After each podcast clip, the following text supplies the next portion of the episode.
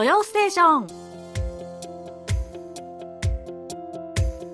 リスナーのリクエスト曲とともに気になるとっておきの韓国を紹介するソウル発情報番組「土曜ステーション」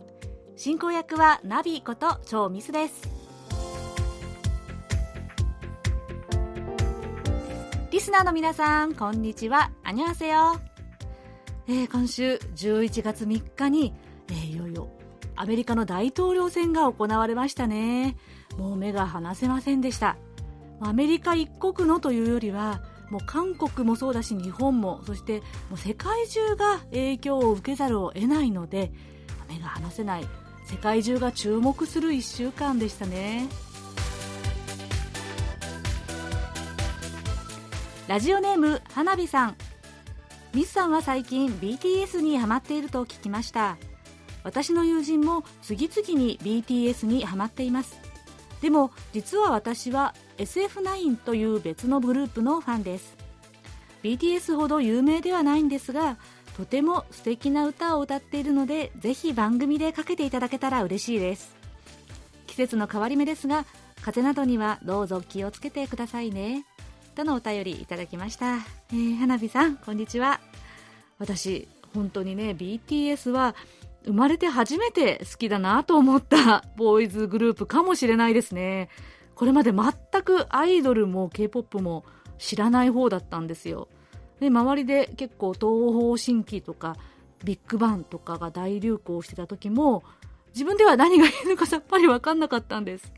そんな私ですが BTS は実は最初に好きになった曲が「ポンナエ」っていう歌でしたね。ミュージックビデオにはまりまして。でそこから YouTube なんかをどんどん見ていくといろんな他の歌手の,、ね、あの K-POP とかも知るようになって、えー、好きになっていきました。で花火さんが紹介してくださった SF9 も早速見てみましたよ。知らなかったんですけど見ました。やっぱりねすごく歌が上手ですね。実力派のアイドルだなと思って。でこうやって知らない世界がどんどん広がっていくんだなとよそじを過ぎてからだいぶ学んでいってる感じです。それでは今週の「土曜ステーション」リクエストのこちらの曲で爽やかにスタートです。最後までお楽しみください。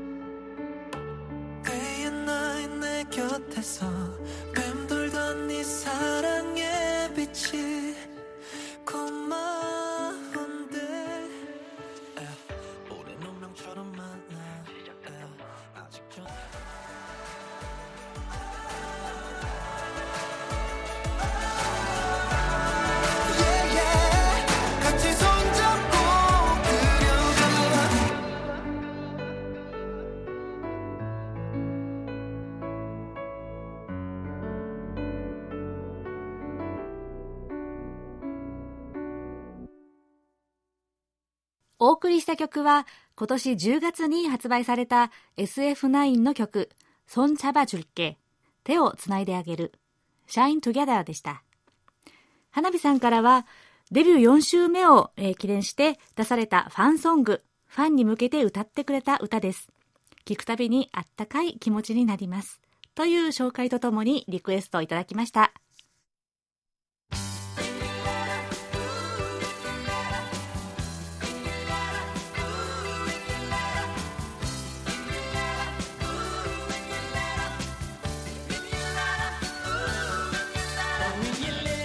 それではリスナーの皆さんから届いたお便りコーナーです。ラジオネーム帰ってきた元 BCL& 元天文少年さん。いつも楽しい放送ありがとうございます。自分はちょうど今エコ検定という民間資格の勉強を始めたところで特定外来生物の話と個人的には実にタイムリーでした。ところでジャンボタニシはまだいませんか？いたら大変ですよ。子供が捕獲して遊ぶにはちょうどいいんですが。というお便りでした。はい、えー、あの尾形先生のとっておき韓国ノートで出てきた特定外来生物の話ですよね。ジャンボタニシ。調べてみたところスクミリンゴ貝という淡水に住む巻貝だそうですね。日本では養殖用に持ち込まれて野生化した外来種とのこと、うん。ま、ジャンボタニシといえどタニシではないそうなんですね。うん。初めて知りました。韓国ではタニシはウロンイといって、まあ、あのジャンボタニシがいるかどうかはちょっとわからなかったんですけど食べますね。よく。ウロンテンジャンって言ってねあのお味噌にあえて食べたり味噌チゲにして食べたりよくします。ちょっとグロテスク？いやでもすごく美味しいんですよ、ね、ちなみにこの外来種関係の話。最近韓国ではピンクミューリーという植物の野原がフォトストスポットとしてすごく人気なんですよ。写真に撮るに最適の場所、淡いピンクのすすきみたいなところでとっても綺麗なんです。でも実はこのピンクミューリーというのが生態系危害性2級ということで指定されてる外来種なんですってね。ところがこれを観光名所にしている市がこの危害があると言われているピンクミューリーもそのまま維持するぞとしてしまったことでえ住民とか環境団体の人たちから大反発を受けているというニュースを見たことがあります。外来種も結局人間のエゴで持ち込まれてしまうようですね。大阪府の谷口忠さん。31日のエンディングソングはイムジン川でしたね。この歌はやはりうるうるしてしまいます。思えば1996年 KBS 国際放送から韓国へご招待いただいた際私のわがままで反門店へ行きたいと軍事境界線まで連れて行っていただきました。韓国戦争の爪痕が残る反門店へかかる橋の横には韓国戦争で爆撃爆破された橋梁が残っていて言葉が詰まりました。キロ夕暮れ時にイムジン川を右手に眺めながらソルへソウルへ戻るバスの中で現ひまわりチーフことサーユジン PD といろんなお話をさせていただいたのが昨日のようです。イムジン川を聞いて24年前をふと思い出しました。感無量です。ほんじゃあね。とのお便りです、えー、谷口さん素敵な思い出を共有してくださってありがとうございます。まあ、素晴らしいわがままを発揮されましたね。うん、貴重な体験、大正解だったと思いますよ。でもね、それにしても、24年前ですか。すごいなで、ひまわりさんとバスの中でおしゃべりを、した思い出とは、ひまわりさんもうんうんとうなずいてらっしゃいます。深いご縁ですね。ね、私も以前に DMZ に行った時に、やっぱり思わずこのインジンガンの歌を口ずさんでしまいましたね。の風景とこの歌、うん、なんとも言えない感情に包まれたのを覚えてます。ヤンヒュンさんのイムジンガン、良かったですよね。私もスタジオで聴きながら、本当にジーンとしてしまいました。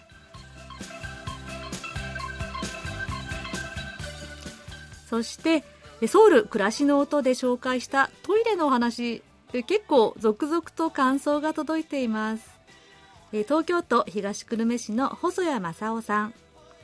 えっと、土曜ステーションで放送されたトイレの話題は大変興味深く聞きました。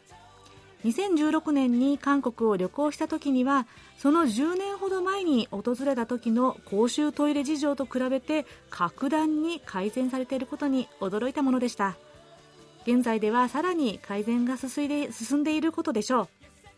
なおトイレについては話題がつきませんが、以下のブログ記事は時間のある時にでもご覧いただければ嬉しいです。ということで、えブログに書いてくださったリンクを教えてくださいました。えそしてもう一つ、岩手県の伊藤浩一郎さん。土曜ステーションのナビさん、こんにちは。先週の放送で韓国でのトイレ事情を聞きました。ふと疑問に思ったのですが、日本では洋式トイレと和式トイレがありますが韓国では日本の和式トイレを何と呼びますか？トイレのことを韓国語でファジャンシルとガイドブックには書いていましたがファジャンシルとは漢字語で化粧室という意味ですよね。普通にトイレは韓国語で何と言うんですか？私は今年娘の旦那さんの実家でえー、松茸がたくさん取れたのでいただきました。私と妻の親戚に配ったら皆さん大喜びでした。今年は松茸が大豊作で価格も昨年の半と半値ぐらいの値段で売っています。とのお便りでした。はい伊藤さんありがとうございます、えー、まず細谷さん、えー、ブログありがとうございます。読ませていただきましたよ、え、2016年のテグ滞在中のトイレ話。面白かったですね。そして合わせて送ってくださったいろんな世界で体験したトイレの話もねご紹介くださったんですよ。そこにこうドーハ空港ですね。カタールのドーハ空港のトイレにこうホースがあったという話がありました。でこれビデなんですよね。ホースがこう伸びているんですけどこれもしかするとイスラム圏ではこうやって水で進むのすすぐのが普通なのかなって思い当たる節があって私あのルームメイトがあの韓国で寮生活をしてた時のルームメイトがインドネシアのムスリムの方だったんですけど必ずトイレには専用にこう水を入れたペットボトルを持っていく持って入るんですよ。で本人がそういう話をしてくれたのを思わず思い出しましたね、うん、そして伊藤さん、えー、韓国語でトイレは、まあ、おっしゃる通りファジャンシル。ファジャンシル化粧室というのが、まあ、一番ポピュラーかなという気がしますね。またはまあトイレトイレとか言うんですが、うん、会話で、まあ、使う時もあれば使う、うん、ファジャンシルと使うことも多いかな、うん、そしてあの疑問に思われたしゃがみ式の和式トイレ。これはですねそのまま和便器。ファビョンギって言うんです。で洋式トイレは、え洋便器。ヤンピョンギですね。もうこの和便器ファビョンギは今ではほとんどあんまり見かけないですね。古い建物のトイレ以外では。うん、と本当に意外にもこんな風に反響が多かったトイレ話でした。私はあの実はこの話トイレの話なんて皆さん興味あるのかなとか思いつつ迷いながら取り上げてみたんですが、えー、結構良かったです。行ってみて。私も勉強になりました、えー、伊藤さんそして最後に松茸の写真も送ってくださいましたこんなに立派な松茸私まだ生まれてこの方食べたことありませんよ。羨ましい。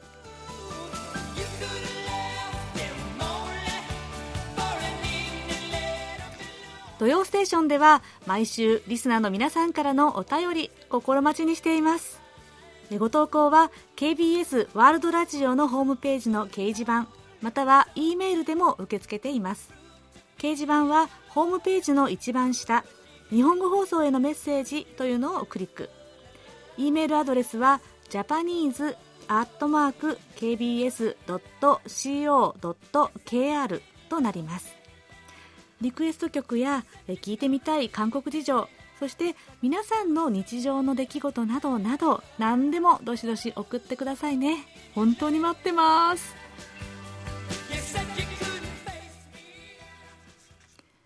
それではこちらのコーナー行きましょう。空耳ハングル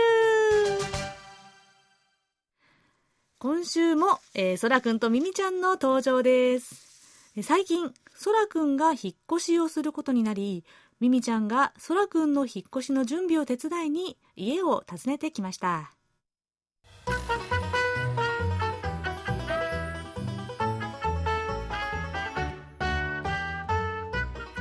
そらくん、片付け進んでる？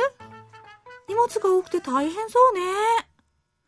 うん。この機会に使わないものは人にあげるか処分しようと思っててね。あ、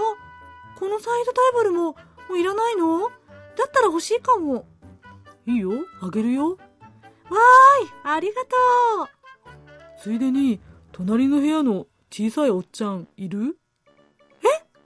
小さいおっちゃん？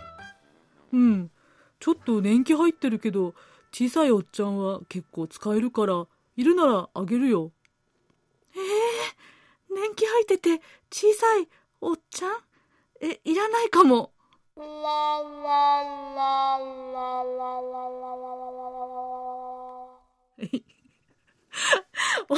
これは、お分かりでしょうか？分かっていただけたでしょうか？そらくんの小さいおっちゃん。誰なんでしょうね、おっちゃん。このおっちゃんは。おっちゃんというのは、おっちゃん、えー、洋服ダンスなんですね。これ、あの、実は私の創作なんですが、実話に基づいてるんです。えー、ちょうどこんなシチュエーションで、あの、実際にソウルで引っ越しを、あの、控えてた友人が、あの、私たちにね、小さいおっちゃんいる？って 突然聞いてきたんですよ。で、私たちは、きょとんとして、え、おっちゃんって誰？って。いや、だからおっちゃんっていう謎の会話がしばらく続いて、後で分かっても大爆笑だったんですよね。え、なんで、あの、まあ、日本語で会話をしてたんですけれども、韓国に住んでいる友人ですが、なんで日本語なのにそこだけ韓国語で言うの？って言ったら、その友人曰く、おっちゃんというのが、とっさに日本語で洋服ダンスという単語が思いつかなかったということなんですね。まあ、あの、韓国で住んでいる、あの、日本語話者のあるあるですけれども。そんなわけで、えー、小さいおっちゃんいる？え、いらないおっちゃんは？って感じでした。はい。というわけで、えー、今週の空耳ハングルは、おっちゃん、えー、洋服ダンスという単語の空耳でした。えー、皆さん他にも楽しい空耳を見つけたら、ぜひぜひお送りくださいね。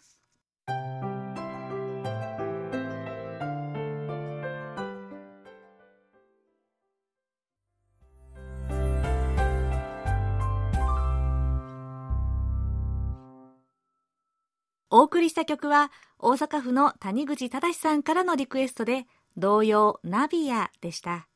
日本の童謡蝶々と同じですね。私、ナビに引っ掛けて この歌を、えー、リクエストしてくださったんでしょうか。ところでこのメロディーはドイツの古い童謡幼いハンスが原曲になっているそうです。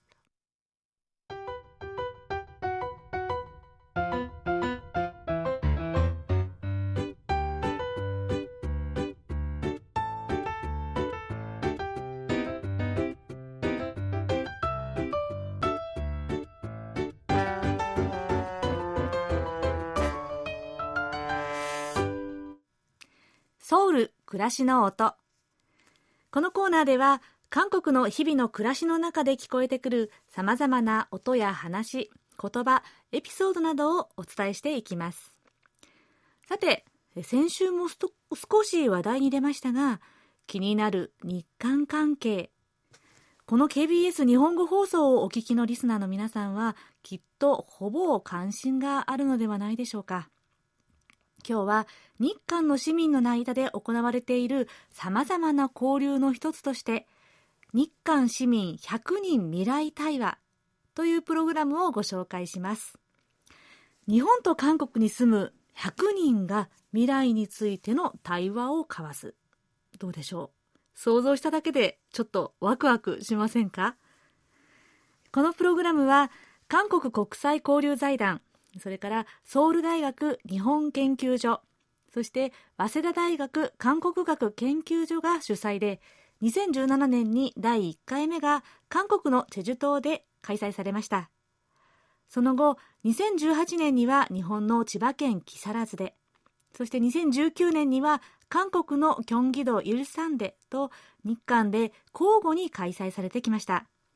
そして第4回目となる今年は先週末の10月30日から11月1日までの3日間にわたって開かれました。本来なら日本の静岡県での予定でしたが残念ながら新型コロナの影響で初のオンラインでの開催となりました。このタイトル通り日本と韓国で活動する人々それぞれ50人ずつ合わせて100人の市民が一堂に会して共通の課題を話し合うというものです。で参加する人は、えー、専門家や学者だけではなくってさまざまな分野の NGO 活動家、えー、教師や学生起業家文筆家などなど多様な人たちが参加しています。私は2018年の第2回目から参加しています。内容は基調講演と4つの分科会そして全体の報告と総合討論というふうになっていますいつもならこの3日間で休憩時間とか食事時にちょこっとお話を交わしたりして、まあ、いろんな分野の人たちと新しく出会えるっていうのが私はとっても楽しみだったんですが、今年はその点ではちょっと残念。でも、対話の集中度が上がって、まあ、オンラインならではの盛り上がりがありましたよ。まず、はじめの特別セッションの講演では、新型コロナと日常生活の変化について、そして分科会のテーマは4つありますが、1つ目が南北コリアと日本の平和協力。2つ目が青少年と教育、ジェンダー、多文化。3つ目は環境と安全、災害支援。そして4つ目が文化交流と草の根交流でした。参加者はこの4つのセッションに分かれてテーマ発表を通じて意見を交わします。ちなみに私は今回このセッション4の司会を担当させていただきました。今回は、うん、初回の Q&A から分科会、そして最後の自由討論までかなり活発に意見が交わされたなっていう印象でした。特に去年から引き続き日韓関係が悪いと言われてるけど、まあ、実際のところどうだろうというイシューについてはやっぱり皆さん関心が高くて、いろんな角度から議論が白熱しました。K-POP や韓国ドラマなどのカルチャーの人気で、ますます韓国に関心が高まってるというふうに楽観的な見方をする人もいますし、でもそのような関心がどこまで歴史問題とか政治問題の葛藤に向き合えるんだろうかという厳しい見方もありました。また、これまでの経験から日韓の市民同士の関係は全く問題ないと確信を持っている人もいれば、一方で国同士の対立が市民交流にも影を落としているよという現実を見ている人もいます。これが、まあ、日本人はこう見ています。韓国人はこう見ています。というのではなくってその人がどんな活動に関わっていてどんな人と接しているのかによって感じ方は異なるんだなって思いました。一口に日韓関係というけれどもとても多面的で重層的だなって改めて感じた次第です。ただ全員に共通していたのは市民として出会って対話を続けていくっていうのはとても大事。だということ。そしてこのコロナ時代や気候変動の災害、こういった人間としての共通の課題というのを日韓の人たちが一緒に協力し合える場を作らなきゃいけないねということでした。こうして4年間継続してきた市民対話ですが、去年作られた小プロジェクトというものの実現で今回実を結びました。例えばまあ、日韓と、えー、在日コリアンの弁護士の方々による人権プロジェクトとか、えー、歩く文学ソウルから東京福岡までというプログラム。そして、えー、コロナ禍での災害ボランティアについてのシンポジウム。はたまたオンラインで実現した合唱団花市平和バンドの誕生までつながっていきました。100人の市民たちがいわゆる日韓問題という凝り固まった枠組みを超えて一緒に社会を作り上げていく対話の場。このような場が地道に根を張って広がっていってほしいなと心から思いました。ソウル暮らしの音。今回は日韓市民100人未来対話についてご紹介しました。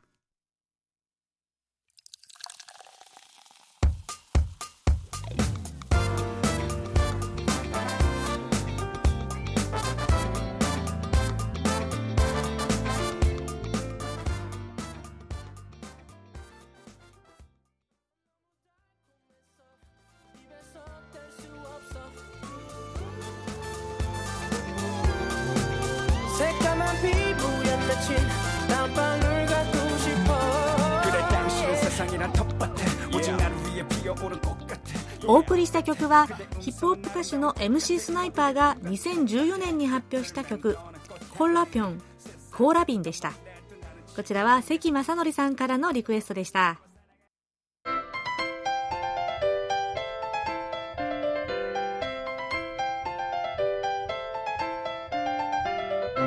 とっておき韓国ノート今さら聞けない韓国入門。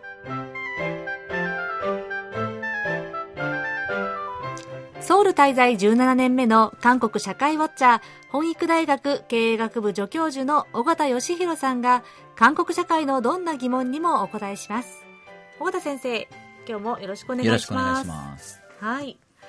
えー、ご質問です。秋田県の内田博樹さん。尾形先生ミスさんこんにちは。尾形先生とは随分ご無沙汰しておりますが番組は欠かさず拝聴しております息子が3歳になりました。少しずつ親から離れようとする場面が出てきて、親を無条件に頼る姿を見られるのも、あとわずかかなと少し寂しい気持ちにもなっています。そうですね。寂しいですよね。はい。息子さんがね、もう大きいですもんね。はい。6歳。下の子は似た感じです。あ、そうですね。はい、うん。えー、久しぶりに質問させていただきます。よく南北統一という言葉を聞きます。韓国に限らず北韓でもそれを望むのが世論だという印象ですが不思議に感じる部分があります。同じ民族とはいえ全く体制や思想の異なった2つの国と地域が統合した場合相当に大きな負のインパクトがあると考えられます。というですね、はい、うん、ご質問がありましてそして、まあ、同じように、えー、ですねこの問題に関心を持った方からのご質問です福島県の米沢紀之さん。政治体制が全く違う南北が一つに統一するのはトンネルの出口が見えないように思います。というですね、はい、えー、南北統一問題についてのご質問です。はい。はい、えー、今年は東西ドイツ統一の30周年ということで、うんうん、えー、1990年の10月3日に、えー、統一ということになってますので、はい、韓国でも結構ね話題になってました。うん、はい。えー、それから、えー、遊戯王えー、625ね、えー、日本でいう朝鮮戦争ですけれども、はい、えー、の勃発70周年ということにも当たるんですね。ですねはい。うん、えー、1950年に、えー、あった、えー、始まった戦争です。はい、えー、この、まあ、内戦ですよね。うん、えー、この戦争の、まあ、タイミングもあって韓国でやっぱり南北統一それなりに関心かなりた、えーまあ、注目されていると、うん、えー、ちょっと最近はね停滞している感じが、うん、えー、ありますけれども、はい、一時期かなり、えー、その融和ムードが盛り上がったあとこともあってですね、えー、やっぱり日本の方も気になってるんじゃないかと思います。はいで、韓国にとって南北統一というのはどういうことなのかと、うん、まあご質問いただいたようにですね、うん、なかなか難しいんじゃないかというふうに思うと思うんですけれども、うん、えー、まず韓国にとってはですね、うん、憲法でもあの統一というのがですね、えー、もう至上命題として、えー、まあ掲げられてるんですね。はい、えー、前文前の文のところで、うん、えー、祖国の民主改革と平和的な統一の使命に立脚しというふうな一文があってですね、はい、韓国のも存在自体がこういった形で平和的な統一の使命に立脚しているというふうに歌われていると。はい、えー、それ以外にもですね三条では、大韓民国の領土は韓半島とその付属、えー、当初からなると。島たちですね、うん、島島からなるというふうに、えー、なっていて、えー、まあ北の地域も含めて大韓民国の領土だということを言っているんですね。それから第4条、大韓民国は統一を施行しとえー、あってですね、えー、さらに、えー、自由民主的基本秩序に立脚した平和的統一政策を樹立し、これを推薦、えー、推進するというふうになってます。うんはい、で、さらに、えー、第66条の3項にはですね、うん、大統領の、うん、まあ、役割として、大統領は祖国の平和的統一のための誠実な義務を負うと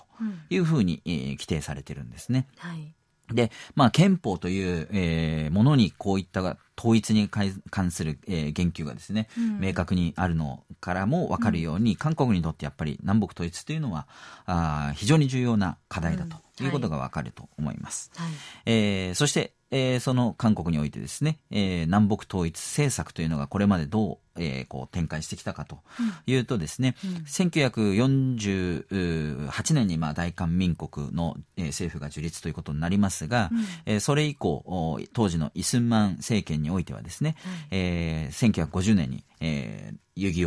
王韓国戦争、うん、えー、が起きてしまってですね、はい、えー、まあ、非常に、えー、熾烈な戦いを演じてしまったと、うん、えー、でそういった中で、えー、イスンマン政権というのは北進統一という形で北にですね、えー、を、まあ、攻撃をして北をですね、えーあの、まあ、任す形で統一するという姿勢が明確にありました。はい。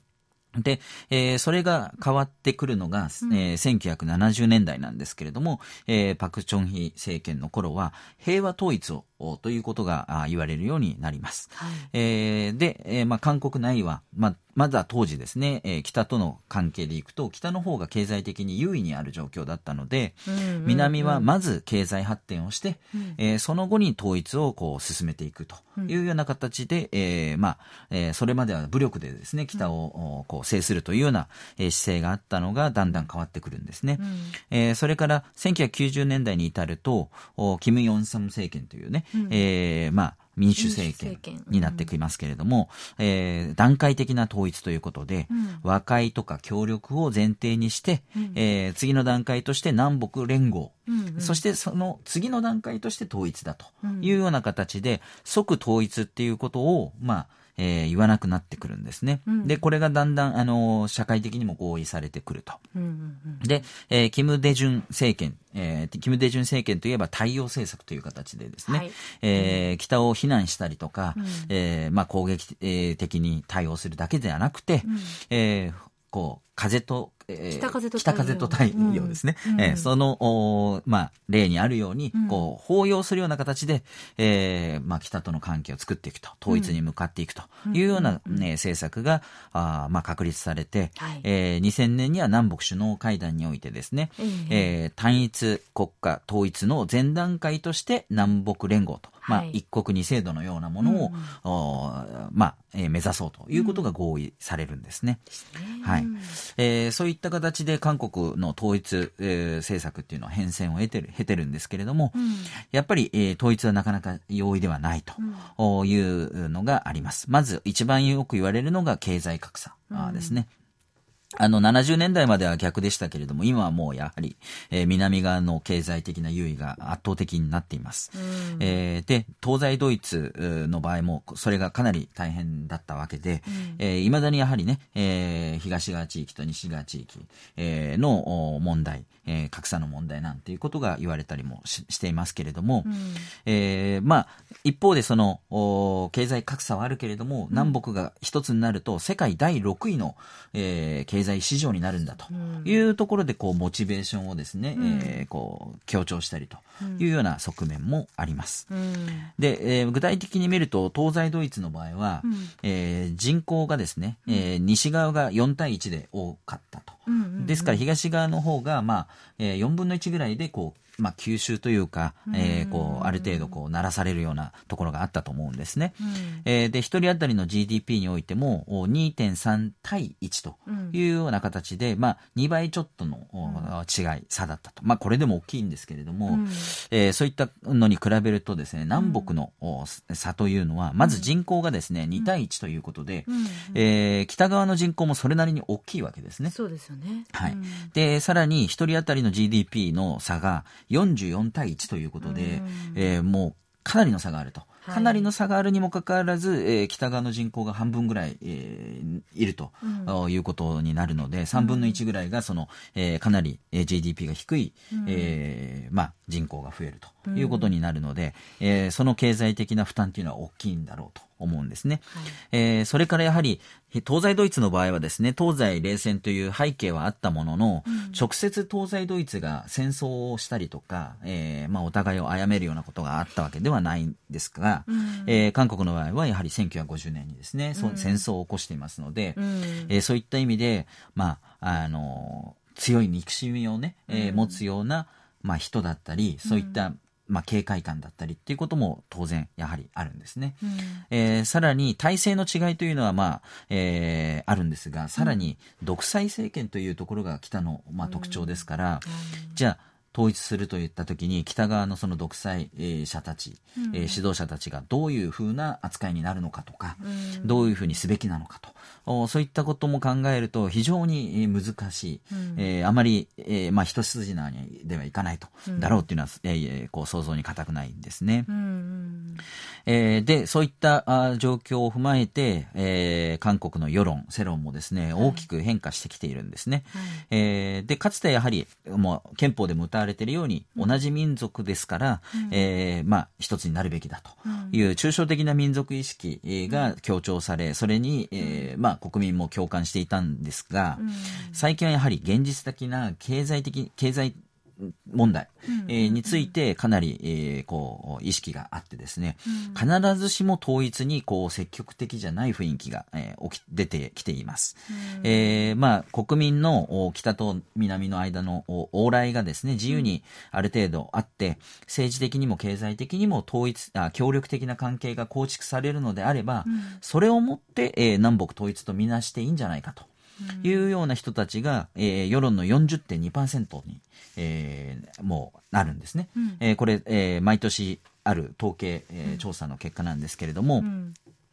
えー、それから統一、南北統一についてもですね、うん、とても必要とか若干必要とかそういった形で答えている人が60.2%と。まあ、ある程度かなりの人が、えー、統一についてはやっぱり必要だとは思ってると、うん、思ってるんですけどもこの数字かなり下がってきてるんですね。えー南北対話、米朝対話がかなり、えー、盛んにあった。2018年の時点では70.7%、えー、あったんですね。はい。えー、それがあ昨年はですね、65.6%まで下がり、うん、今年の調査では60.02%あ60.2%まで下がっているということなんですね。うん、えー、そして統一ってとは言いますけれども統一よりも平和的な共存でいいんじゃないかと。いうふうにして、まあ、必ずしも一つにならなくてもいいんじゃないか、うん、脅威として存在するのはやっぱり困るけれども、うん、えー、平和的な共存が実現すればいいんじゃないかというふうに答える人も54.9%という、うん。えー、数字を出してまして、うん、過去5年間で最高の数字なんですね。うんうんうん、えー、でで、平和共存なんていうことを言っていないでですね、やはりきちっと統一すべきだというところまで言う人っていうのは26.3%と、うんうん、えー、これも過去最低、5年間、この5年間で最低の数字になってるんですね。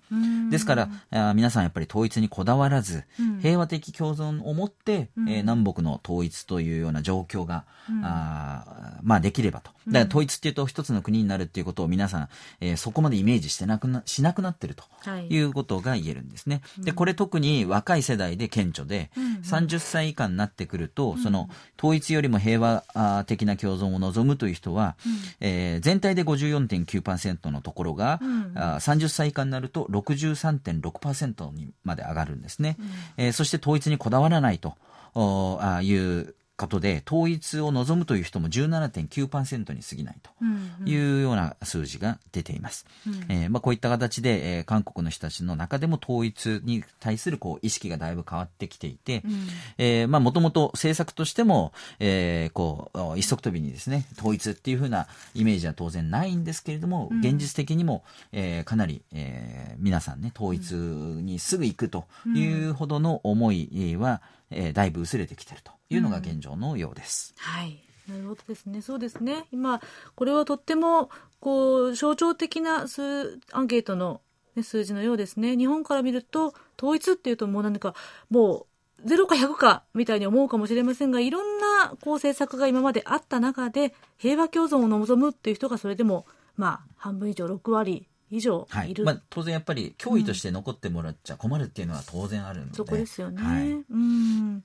はいというわけで、えー、今現在の韓国における、えー、南北統一についての、まあ、意識について、えー、岡田さん先生からご説明いただきました。ありがとうございます、はい、はいでは、尾形さん、来週は？え引き続き、今更聞けない韓国入門ということで、はい、えー、これもですね、えー、前にお話した漢字、韓国における漢字の使い方みたいなことをちょっとお話したんですけども、はい、えー、これに追加のご質問いただいてますので、はい、えー、韓国における漢字の位置づけということでお話したいと思います。はい、楽しみにしています。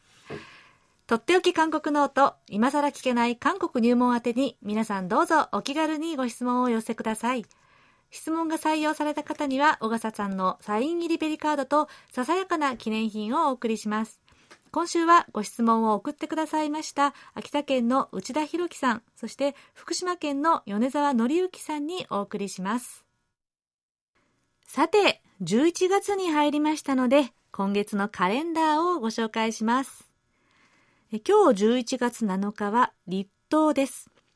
暦では冬が始まる日ですね。この日以降、韓国では1年間かけて食べる大量のキムチを漬け込むキムジャンが始まります。11月10日は日韓交流お祭り in ソウルの開催日です。2005年から始まって第16回目を迎える今回はオンラインでの放送となります。ホームページお祭り .kr から日本語でも情報を見ることができますよ。そして11月11日は農業人の日、農民の日、そしてカレットデイです。農業の大切さを思い返すために設定された日ね、それにかけてお米で作られた細長いお餅、カレットの日でもあります。で、もう一つ有名なのはペッペロデーですね。11月11日の1111この形からポッキーのような細長いお菓子のペペロをですね、身近な人にプレゼントします。最近はこのお菓子のペペロよりも付属のプレゼントの方が重要っていうカップルも多いかも。では、そろそろお別れの時間です。エンディングはラジオネームテオン時代さんからのリクエストです。少女時代のテヨンのソロ曲で変わりゆく季節のようにいつしか別れを迎えた恋人同士の気分を切なく歌った曲「サゲ」「フォーシーズン」をお送りしながら今週の土曜ステーションお別れですお相手はナビこと超ミスでしたそれではまた来週もお会いしましょう안녕히계세요사계절이와그리고또 떠나 내 겨울을 주고 또 여름도 주었다. 온 세상이던 널 보낼래. 정말 너를 사랑했을까